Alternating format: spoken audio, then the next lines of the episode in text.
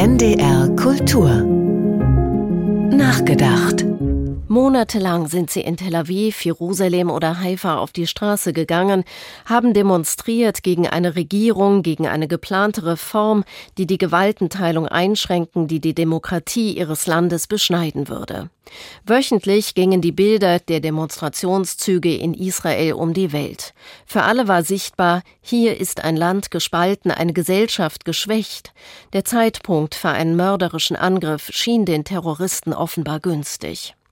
Schwärzester Tag in der israelischen Geschichte, so heißt schon jetzt das Etikett, mit dem die Grauen des 7. Oktober 2023 beschrieben werden und das sich festsetzen wird im kollektiven Gedächtnis. Und wieder sind die Fragen da. Wie konnte das passieren? Warum diese grausame Barbarei? Israel ist seit seiner Gründung vor 75 Jahren bedroht von Terroristen und Extremisten, die den Staat Israel und die einzige Demokratie im Nahen Osten im Keim ersticken wollen. Seit Jahrzehnten ist die internationale Staatengemeinschaft um tragfähige Friedenslösungen bemüht. Für den damaligen Ministerpräsidenten Yitzhak Rabin war Frieden das Lebensthema. 1994 erhielt er zusammen mit PLO-Chef Yassir Arafat den Friedensnobelpreis. Ein Friedenstraum, der nicht jedem gefiel, der so nicht realisierbar schien. Rabin zahlte mit seinem Leben, als er bei einer Kundgebung in Tel Aviv von einem rechtsextremen jüdischen Attentäter erschossen wurde. Die Architektur des Friedens ist hochkompliziert. Die Lage im Nahen Osten ist schrecklich. Menschen in Israel und im Gazastreifen müssen ihre Heimat verlassen. Für die Zivilbevölkerung werden humanitäre Hilfeleistungen immer dringlicher. Die Angst vor einem eskalierenden Flächenbrand ist riesig. Schriftsteller in Israel, deren Bücher auch in Deutschland gelesen werden, haben sich längst zu Wort gemeldet.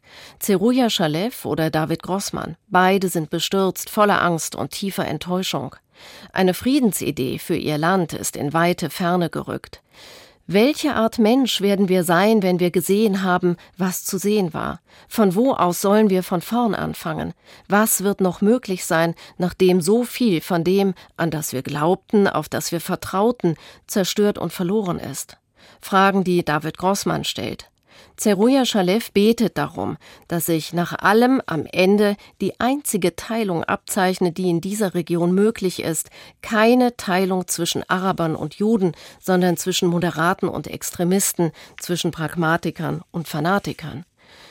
In dieser von Gewalt und Zorn durchgeschüttelten Woche findet in Frankfurt die Buchmesse statt. Nicht ohne auch dort die Kriegsschauplätze im Nahen Osten und in der Ukraine zu thematisieren, heftig und kontrovers zu debattieren. Am Sonntag wird wieder der Friedenspreis des deutschen Buchhandels verliehen.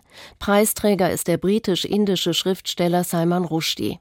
Seit Jahrzehnten wird Rushdie bedroht und von Fanatikern verfolgt.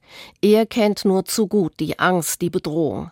Erst im letzten Jahr wurde er angegriffen und schwer verletzt.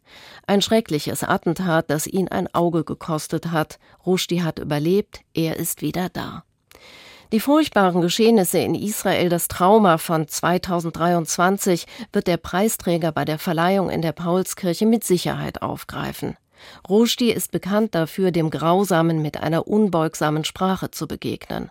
Worte sind das Instrument der Schreibenden. Ob sie gehört werden, ich wage es zu bezweifeln.